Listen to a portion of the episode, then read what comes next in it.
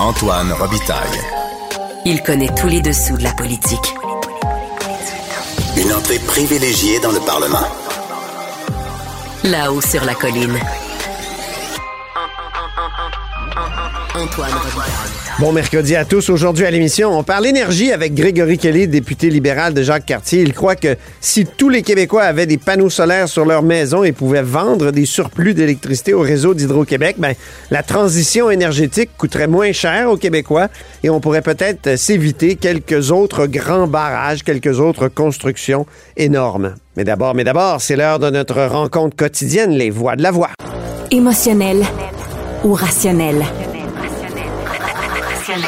En accord ou à l'opposé. Par ici, les brasseurs d'opinion et de vision. Les rencontres de l'air. Bonjour Guillaume Lavoie. Antoine Robitaille, bonjour. Notre expert en politique publique et on commence tout de suite avec l'analyse sportive de la période de questions. Le premier jeu qu'on va analyser, c'est le jeu révélateur du jour. Ça a parlé beaucoup d'économie ce matin, Guillaume. Oui, ou on aurait pu dire le, le jeu euh, enflure du match quelque part, là, parce Ah que c'était l'échange entre le chef de l'opposition officielle, M. Marc Tanguay, et le premier ministre du Québec, François Legault, où, en gros, et c'est une thèse qui est revenue beaucoup, là, on a vu les chiffres, là, on prédit peut-être que l'économie québécoise va se contracter, qu'il y aurait des problèmes. Et là, on- ça me fascinait de voir à quel point cette conversation-là, tant quand ça va bien ou ça va mal, et l'opposition et le gouvernement, c'est qui va prendre le crédit ou le blâme pour le succès général de l'économie. Oui. Et là, je me disais, quelque part, là, on a le dos large, là, à la fois dans la prise de crédit comme dans la distribution des blâmes, parce que entre les taux d'intérêt, le- la sécurité internationale, la démographie, qui explique à peu près le deux tiers de tout le reste, ou encore ce qui se passe aux États-Unis, l'impact direct des politiques d'un gouvernement sur l'économie, ça se voit rarement à très court terme, voire même à moyen terme. Ces choses-là, ça prend beaucoup de temps. Prenons par exemple les politiques en habitation, la pénurie de logement, c'est la succession de grands enjeux de démographie et d'une politique d'habitation relativement inefficace sur au moins une génération. Ah oui. Alors là, je me disais, c'est un peu comme blâmer ou prendre le crédit pour la météo. C'est vrai que tu es là, mais c'est peut-être pas tout à cause de toi, ni tout grâce à toi. hein. Les gouvernements créent rarement des centaines de milliers d'emplois, malgré le slogan bien connu, comme ils ne sont pas toujours directement responsables des pertes d'emplois. On peut avoir des politiques économiques que l'on va pouvoir juger dans de nombreuses années, mais de là à dire, bon, ben, demain, on annonce peut-être que l'économie se contracte, c'est la faute du gouvernement, ou si là, les chiffres sont bons, c'est grâce au gouvernement. Je trouvais ça un peu fort le café, ou très, très fort le, le jeu d'esbroufle. Surtout quand on ne contrôle pas la politique monétaire, qui est à peu près le seul, euh, le seul outil avec un effet immédiat. Oui, ou sinon, euh, et même là, euh, immédiat, là, sur le temps relativement plus long, mais fondamentalement la démographie. À partir du moment, pensons par exemple la dernière fois qu'il y a eu des grandes pénuries dans l'enseignement, ben, c'est des boomers qui arrivaient euh, sur les bancs d'école. Euh, peu importe le gouvernement ou ses politiques, la démographie, euh, ça mange le reste au petit déjeuner. Là. Alors, autant les gouvernements qui prennent le crédit de tous les emplois qui se créent quand ça va bien, que les oppositions qui accusent les gouvernements de tous les maux quand ça va mal, peut-être que c'est pas tout grâce à un ni à cause de l'autre. Il y avait une discussion aussi entre François Legault et Fred Beauchemin, qui est le libéral, qui est à peu près le seul à sembler intéressé par la direction du parti, là, sur les PME. Parce que Fred Beauchemin reprochait au gouvernement le taux élevé de faillite d'entreprises au Québec. Puis là, le premier ministre disait, ben, c'est parce qu'on a énormément de PME, justement. Dans les économies où il y a de grandes entreprises, il y a moins de faillites. C'est vrai. Et là-dessus, euh, l'économie, parce que le, chiffre comparable, je n'ai pas le chiffre en tête, Antoine, mais c'était surprenant. hein. Nous, dans l'économie canadienne, le, le Québec, on pèse à peu près un peu moins que le quart, le 23% et on a une vaste part des faillites, bien Oui. plus que notre poids relatif là, chez les PME. 56 je crois. C'est ça. Puis Legault, il Hein? disait, ben, en, en 2018, quand les libéraux étaient au pouvoir, c'était 57. Fait que, ou l'inverse. Il y a un bout de moi qui a envie que la CAQ soit au pouvoir pendant 15 ans, juste pour qu'on arrête de dire que les libéraux étaient au pouvoir pendant 15 ans. Ouais. Parce qu'un bout, là, c'est c'est toi qui es là, tu l'assumes. Euh, on pourrait dire que les libéraux ont déjà été au pouvoir plus longtemps que ça dans l'histoire de la Confédération. Euh, Il y a une limite là, à ça. Mm. Mais sur les PME, d'abord, le fait qu'il y ait des faillites, tous les, toute l'éco- l'économie canadienne n'est pas égale entre elles d'une province à l'autre. Il y a beaucoup Non. plus de PME dans l'économie québécoise qu'il y en a, par exemple, en Ontario. Et des faillites chez les PME, c'est un peu la norme. C'est-à-dire que si tu as 10 PME, Antoine, après l'année 1, c'est pas beaucoup, il y en a à peu près la moitié qui ont fait faillite.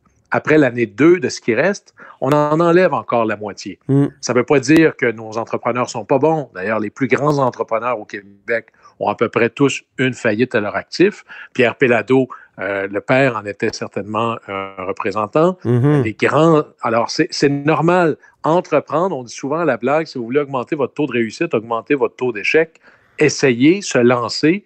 Euh, il faut qu'on développe au Québec peut-être cette culture de quelqu'un qui a essayé. Mais essayer, ça veut dire que peut-être tu ne réussiras pas. Mais ce qui est important, c'est qu'on continue à le faire. Grattons plutôt, est-ce que c'est facile d'entreprendre chez nous? Mm. C'est-à-dire, est-ce que tu meurs dans une, avec le laissez-passer A38? Est-ce qu'il y a une manière de se donner de l'oxygène au début, surtout quand le bébé est moins fort qu'un adulte bien portant? Ça, c'est une réflexion intéressante. Euh, le député Beauchemin ici, euh, j'ai hâte de voir la suite de son questionnement là-dessus. Deuxième euh, sujet, le jeu, il se trompe de sport. Tu veux comparer la, la période de questions à un autre sport? Oui, et là, là-dessus, Antoine, allons écouter les extraits des interventions des deux leaders de l'opposition officielle et du gouvernement, c'est-à-dire de Monsef Déragi et de Simon-Jolin Barrette, puis on reprend ça. Parce qu'il y a une pénurie de main-d'œuvre qui a nié pendant quatre ans. Alors, à l'autre champion de l'économie, Madame la Présidente. Oh, brièvement. Ben, Madame la Présidente, les propos du chef de l'opposition officielle sont, euh, comment je pourrais les qualifier, sont blessants, sont... Monsieur le leader de l'opposition, je vous ai peut-être très brièvement. Je n'ai pas entendu un mot méchant, à moins qu'il ne se considère plus champion. Ça, on le prend en considération. Alors, euh, à l'occasion des termes peuvent déplaire, je vous demanderai de rester euh, respectueux les uns avec les autres et on poursuit la réponse du premier ministre. Propos blessants, propos blessants. Ils sont rendus momoun, c'est épouvantable. Ils sont comme des, des joueurs euh, de soccer italien.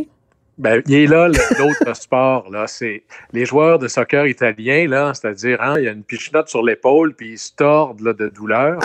à un moment donné, cette espèce de dérive qui est à la fois de l'obstruction systématique, c'est-à-dire qu'à tout bout de champ, on utilise propos blessants pour éviter d'aller euh, creuser la question. C'est particulièrement agaçant. Moi, ça m'énerve au plus haut point. Ouais. Mais ce qui m'inquiète le plus, c'est cette dérive totale que je vois ailleurs dans la société, où est-ce que maintenant, si moi je me sens blessé par des propos, le débat devrait arrêter.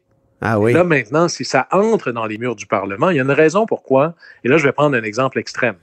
Il y a une raison pourquoi on donne l'immunité aux députés en chambre Ben oui. pour qu'ils puissent dire les choses sans peur de représailles, bref, pour pas qu'ils aient peur de parler.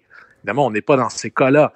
Mais si c'est rendu que de critiquer fortement le gouvernement ou l'opposition ou un autre élu, je ne peux plus le faire parce que c'est des propos blessants, c'est pas une émission de Kalinours, là. C'est la période de questions à l'Assemblée nationale. C'est ça. Alors, que l'on se fasse épaissir la peau un peu et qu'on cesse cette, c'est relativement nouveau, cette idée des propos blessants comme une manière d'empêcher tout débat. Je trouve ça particulièrement agaçant. La première fois que j'ai entendu ça, moi, c'était Michel Bissonnette, en 2007, qui avait dit que le mot girouette était blessant.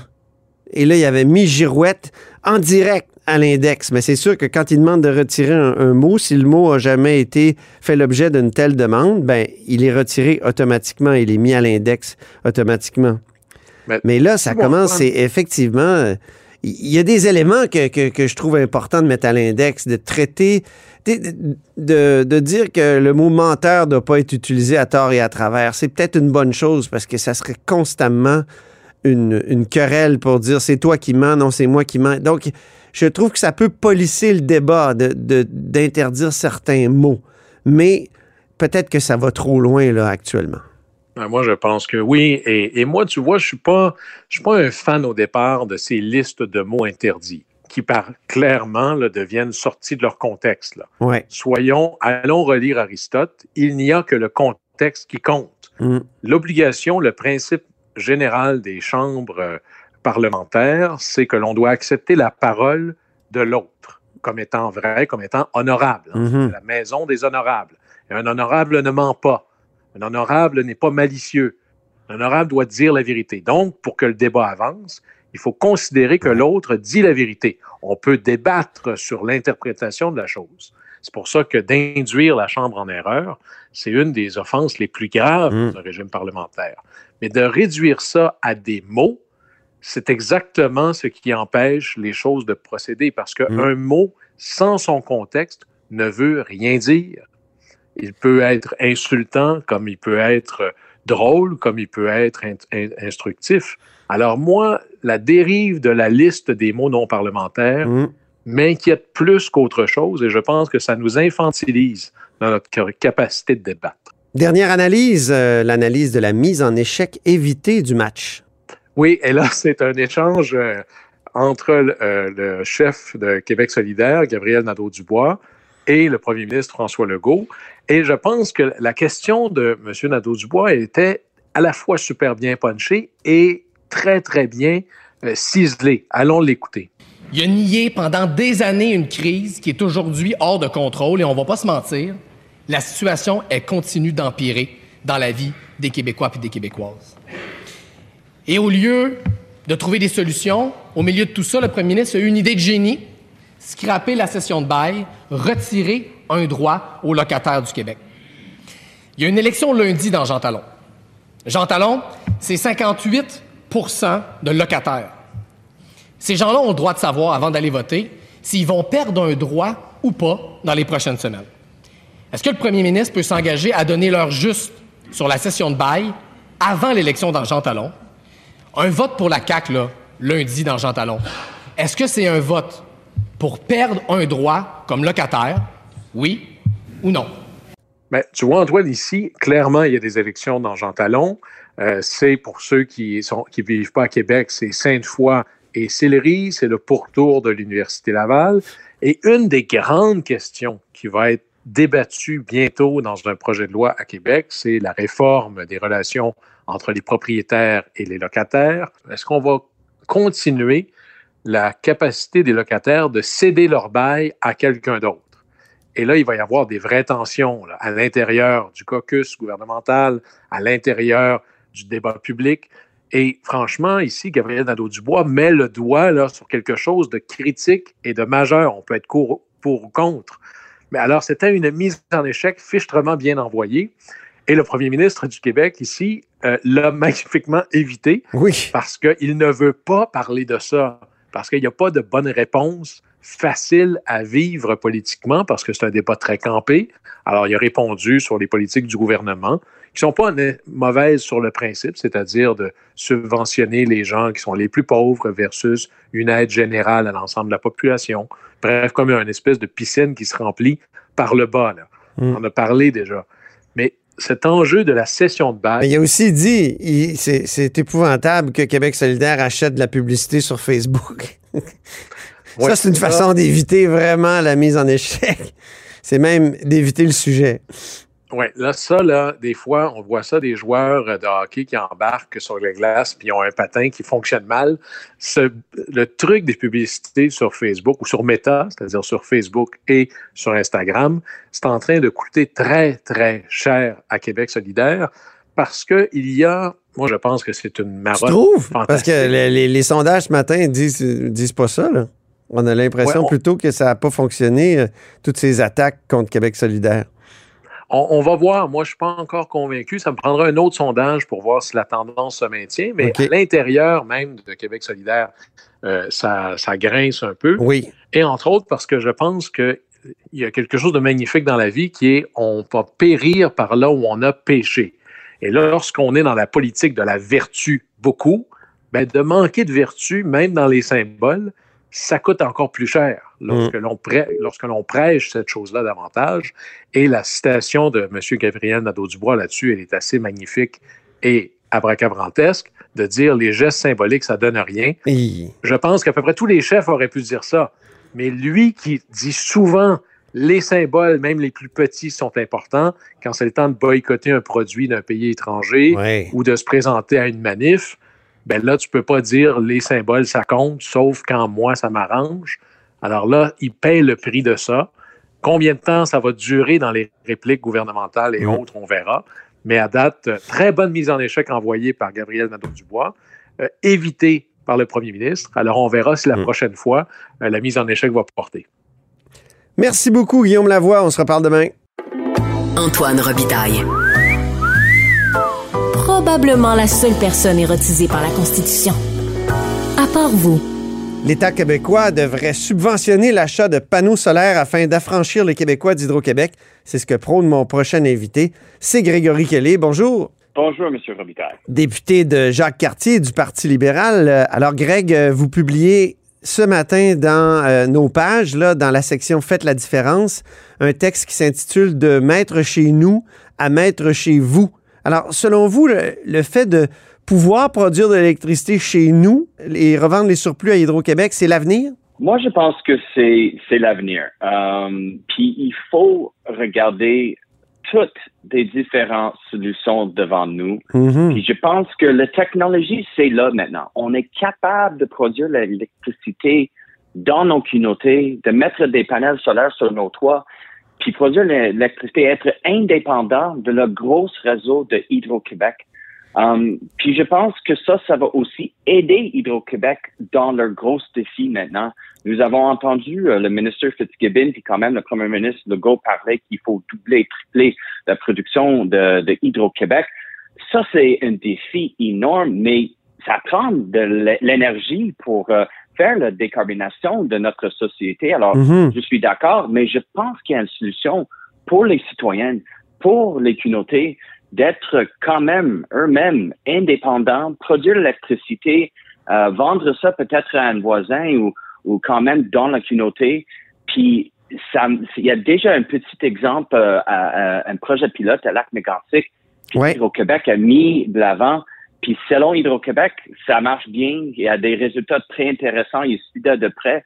Um, sur le site web d'Hydro-Québec, il parle des micro-réseaux parce que dans lettre, euh, je parle beaucoup de ça, ce concept des micro-réseaux. Eux Oui. parlent que c'est une, c'est une solution de l'avenir, c'est une technologie de l'avenir, mais c'est aujourd'hui qu'on peut commencer de parler de ça et de mettre en place des programmes pour s'assurer que les micro-réseaux peuvent être déployés partout sur le territoire du Québec. Donc, le, vous dites il faut aller piger dans le fond vert, là, qui est le fond euh, euh, d'électrification et de changement climatique, là, comme il est, il est appelé comme ça depuis le 2020, et, et- et- et donc subventionner les, les panneaux solaires, c'est ça? Parce que présentement, si on juste laisse ça à la citoyenne de mettre une, une, une panel solaire ou, ou des panneaux solaires sur le toit, ça coûte beaucoup d'argent. Alors, je pense qu'il faut créer un programme où c'est hautement subventionné par l'État. Puis quand j'ai regardé les débats autour de le fonds vert présentement, qui, c'est vrai, c'est une, le- une des responsabilités de le fonds vert, c'est de s'assurer qu'on a une transition énergétique euh, euh, propre. Um, c'est c'est- c'est ça. Et le fonds vert, c'est financé par les plus grands pollueurs au Québec par notre marché du carbone. Alors, dans un sens, les plus grands pollueurs du Québec vont financer l'énergie propre pour les Mhm. citoyennes. Je pense que ça fait du sens. On a eu beaucoup de, de- de- débats autour de le fonds vert aussi. C'est quoi la raison d'être? On utilise ça pour, pour quelle raison? Et on a vu dans le passé, oui, il y a des dépenses pour des projets qui a soulevé des questions. Euh, alors, pourquoi pas euh, utiliser une partie de fonds vert pour s'assurer qu'il y a une transition énergétique avec des énergies renouvelables qui est accessible pour les citoyennes et peut-être quand même pour les municipalités? Euh, je pense que c'est- c'est une, une solution intéressante. C'est quelque chose qu'on peut discuter ensemble. C'est sûr que je vais présenter l'idée euh, pendant les discussions, euh, le, le projet de loi éventuel de, de le ministre. Encore, on ne sait pas c'est quoi dans ce projet de loi, mais ça, c'est pas mieux ce projet de loi encore. Mais à un certain moment, je veux mettre ces idées de l'avant et avoir une discussion avec le ministre parce que je pense que quand même, oui, on peut parler des grands projets, mais c'est évident que dans le court terme, on va avoir un besoin de l'énergie. Puis le solaire, c'est une des énergies renouvelables qu'on est capable de déployer rapidement. Euh, c'est vraiment le solaire pour, et qui prend environ, comme si on prend juste un projet, là, ça prend environ deux ans de mettre en place. Et un projet éloigné après ça, c'est six. Si on commence à parler des barrages ou quand même une centrale nucléaire ou des autres types de des sources énergétiques, ça, ça prend dix ans ou plus. Alors, euh, je pense que ça, c'est où le solaire est très, très intéressant. Ça peut répondre à un besoin Oh. est pour notre société et, et notre économie. Mais c'est difficile pour les particuliers. Euh, on, on a fait un grand dossier dans le journal récemment sur le solaire, puis euh, euh, c'est long avant que ça soit payant. Là. Pour amortir les panneaux, c'est- extrêmement long. Ça prend toutes sortes de conditions pour que ça fonctionne. Euh, et je regardais d'ailleurs, c'est le gouvernement Couillard qui a permis l'autoproduction en 2016, si je ne m'abuse. En 2017, il y avait 100 personnes qui faisaient de l'autoproduction. Et euh, en 2019, il y en avait 700. Puis actuellement, il y en a uniquement 831. Euh, Donc, ça, ça augmente pas rapidement justement parce que c'est très cher. Exactement. Et juste ça, c'est pourquoi je pense qu'une intervention de l'État est nécessaire pour rendre ça plus disponible pour plus de Québécois. Parce que présentement, on demande, on demande beaucoup à des citoyennes. Comme avec, on juste pense que l'efficacité énergétique, changer les fenêtres d'une maison, ça coûtait euh, environ 10 000, 20 000 piastres, ça dépend sur la maison. Euh, changer les portes, changer le système de chauffage d'une maison. Alors, beaucoup de pression est sur les citoyennes. Les citoyens doivent faire les efforts. Mais ça, c'est un exemple où je pense qu'on peut rendre les panneaux solaires plus, euh, ben, moins, moins chers pour le citoyen, euh, avoir une intervention de l'État où on, comme je dis avec le fonds vert, on rend ça euh, moins coûteux pour les citoyens. Je pense qu'il y a quelque chose qui marche là. Il faut Mm. avoir une discussion là-dessus. Mais- Mais c'est la seule façon que ça va marcher parce que sinon, quand, si on juste laisse ça, quand on, on ouvre un petit peu les règlements pour Mhm. les gens à produire leur propre euh, électricité chez eux, euh, comme, comme vous avez mentionné, ça, ça peut prendre 20 ans de rendre ça rentable. Et si, si vous êtes euh, vers la fin euh, de, vous avez déjà acheté votre maison puis vous êtes un retraité, euh, est-ce que c'est vraiment intéressant d'ajouter un, un panel solaire ou des panneaux solaires sur votre toit? Mais c'est de la production d'électricité qui est évaluée par euh, Hydro-Québec. Là. Éric Martel, en commission parlementaire, il disait c'est produire de l'électricité à, à 30 cents le kilowattheure, alors que Hydro-Québec peut le vendre à, à 0,7 cents.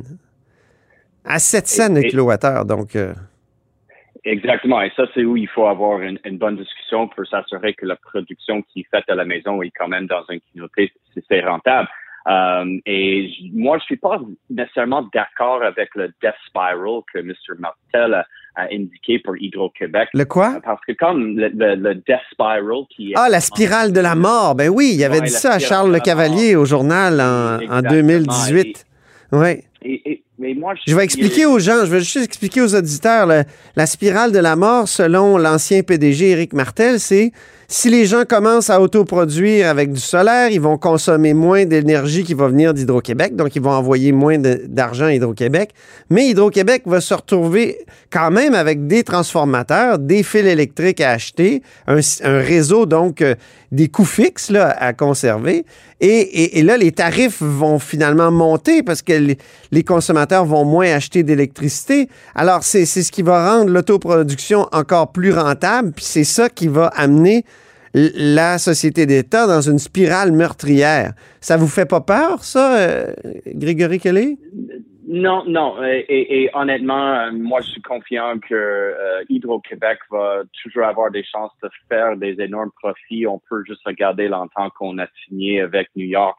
Et chaque kilowatt qui est produit par une citoyenne ou dans une euh, municipalité, ben c'est un kilowatt qui peut être conservé par Hydro-Québec pour vendre à nos voisins ou Ah oui. juste garder ça pour notre euh, secteur industriel qui, je veux juste rappeler à vos auditeurs, c'est ça, c'est le, le secteur qui consomme le plus d'énergie au Québec, c'est vraiment le secteur Mais- industriel. Alors ça, c'est où on a un, un besoin criant. Alors, je pense toujours que de faire l'autoproduction, il y a quelque chose d'intéressant dedans. C'est quand même dans le plan stratégique de Hydro-Québec de Sophie Brochu. Il parle d'un système où il y a le stockage à la maison, il y a des panels solaires euh, sur le toit des maisons. Ouais. Les gens pourraient être autosuffisants, auto-indépendants de leur réseau. Alors quand même, Hydro-Québec est pas mal là. Alors je pense qu'il y a quand même eu une évolution dans la façon que eux autres ont euh, évalué et pensé à une euh, possibilité d'être plus auto-indépendants. Mais si on construit de nouveaux barrages, on va finir par payer euh, l'électricité euh, qui, vient de ce barrage-là peu cher, là, 7 cents du kilowattheure. Ça sera toujours moins, comment dire, moins cher que de l'électricité au solaire qui, euh, là, il était évalué dans le temps à 30 cents. Ça a peut-être baissé un peu, mais quand même, c'est- moins cher. Donc, euh, subvention pour subvention, est-ce qu'on n'est pas mieux justement d'investir dans des barrages? Puis je me fais un peu l'avocat du diable, là, Greg Kelly. Je trouve que ce que vous proposez est intéressant, mais quand même, euh, est-ce que ça c'est pas toujours plus payant de, de l'hydroélectricité que le solaire? Et tout à fait d'accord euh, avec le fait qu'il faut regarder plusieurs options. Qu'est-ce que je propose dans ma lettre ouverte? C'est pas la solution à notre en guillemets crise énergétique. Mhm. Euh, je pense que ça va quand même prendre une barrage. Euh, ça va peut-être prendre, comme on a une discussion, euh, peut-être une mini euh, centrale nucléaire. Ça va prendre des gros projets éloignés, mais quand même, pour tripler notre production, là, Ouais. c'est sûr qu'il y a une partie qui peut être euh, euh, un rôle donné plus à des citoyens et de, de la production plus locale et sur les coûts. Une chose que Hydro-Québec a dit en commission, euh, c'était pas pendant les crédits, euh, mais c'était quand même avant ça. On a eu une présentation, euh, c'était pendant le projet de loi euh, de M. Fitzgibbon euh, sur les tarifs d'Hydro-Québec. Puis Hydro-Québec a clairement dit, pour notre parc euh, existant, là, on a un, un coût de production que tout le monde connaît, mais chaque fois qu'on va ajouter des projets, Mhm. ça va coûter plus. Ils n'ont pas nécessairement dit que ça va coûter les citoyens plus, mais ils ont pas mal laissé nous comprendre que, ben, si on va construire un nouveau barrage ou nouveau, pluriel, ça va coûter plus d'argent et il Parce faut que c'est plus loin. C'est ça, C'est hein? plus loin. C'est ça. Et, et n'oubliez pas dans tous ces débats-là, une chose qu'on n'a pas parlé, c'est le réseau, les Mm. lignes de transmission. On peut pas juste tripler la production puis utiliser le réseau qui existe présentement dans Ouais. la plateforme. Il faut faire des investissements massifs dans ça. Alors, si les, les lignes sont plus loin, on construit un barrage dans le Grand Nord ou sur Mm. la côte Nord et quand même des projets éloignés. Je sais que le ministre a déjà dit que peut-être des gros projets vers le Nord, c'est bien correct. Il y a un potentiel là, on est tous d'accord, mais de construire les grosses lignes de transmission, ça c'est tout un enjeu, mais Ouais. quand même, de plus que des gens font la transition avec une char électrique, euh, Ben changer oui. leur système et quand même les entreprises, ça va prendre des améliorations massives dans le réseau qui existe ici. Alors quand même, Mhm. Québec est dans une position, et c'est une bonne position, on a une opportunité, mais il faut réfléchir sur le réseau. Mhm. Est-ce qu'on peut construire des micro-réseaux? Est-ce que Ouais. ça, va, ça, ça va être une solution pour le... En avez-vous, vous, euh, dans, dans un chalet ou chez vous, euh, des panneaux solaires, euh, Greg Kelly? Non, Non? non, non, pas encore. Est-ce que ça vous intéresse? Et dans, et dans tout ça, M. Robitaille, qu'est-ce qui a vraiment m'intéressé et pourquoi j'ai commencé à penser les micro-réseaux? C'est quand, en- pendant l'étude des crédits, Ouais. on a eu euh, une présentation de Hydro-Québec, on a posé nos questions. Puis c'est là que, dans le plan stratégique, quand j'ai fait de, de- de révision de tout ça, puis j'ai noté le projet à l'arc mégantic. OK. J'étais vraiment inspiré par l'exemple là pour dire, il y a quelque chose là qui marche. Et Bien. après ça, j'ai fait mes recherches un petit peu dans la planète, sur le- dans les autres juridictions, qui a de plus en plus une tendance d'aller vers là. Quand j'ai euh, quand j'ai appris que l'Allemagne euh, a rendu le quatrième plus grand producteur de solaire dans le monde et a quand même le même type de euh, capacité solaire que le Québec, j'ai dit, ben, nous, on- n'est pas dans ce game-là. On on n'est pas dans le marché du solaire. On est capable. Et j'ai commencé à réfléchir un petit peu à ce concept des Mm. micro-réseaux. J'ai parlé avec des gens qui sont intéressés par ça. J'ai dit, il faut mettre ça de l'avant parce qu'on a des choix à faire ici au Québec. Et ça, ça, ça peut être une, une des solutions euh, que le gouvernement du Québec, on peut faire des investissements, on peut aller de l'avant. euh, parce que quand même, avec des barrages et tous les projets qui s'en viennent, ça va coûter beaucoup d'argent. Il n'y a aucun doute. Il n'y a aucun débat là-dessus. Merci. Euh, et je veux que ça, c'est partie euh, de nos discussions, c'est de regarder cette idée de, Merci. de, de déployer des micro-réseaux. Merci beaucoup, Greg Kelly. Vous êtes très éloquent sur le sujet. Merci pour cette entrevue. Je rappelle que vous êtes Et député merci beaucoup. Vous êtes député de Jacques Cartier. Oui, puis je rappelle que vous avez publié ce matin dans euh, nos pages de Maître chez vous, de Maître chez nous, c'est là, à Maître chez vous. Et c'est ainsi que se termine là-haut sur la colline en ce mercredi. Merci beaucoup d'avoir été des nôtres. Merci d'avoir supporté ma voix de covidien. N'hésitez surtout pas à diffuser vos segments préférés sur vos réseaux. Ça, c'est la fonction partage et je vous dis à demain. Cube Radio.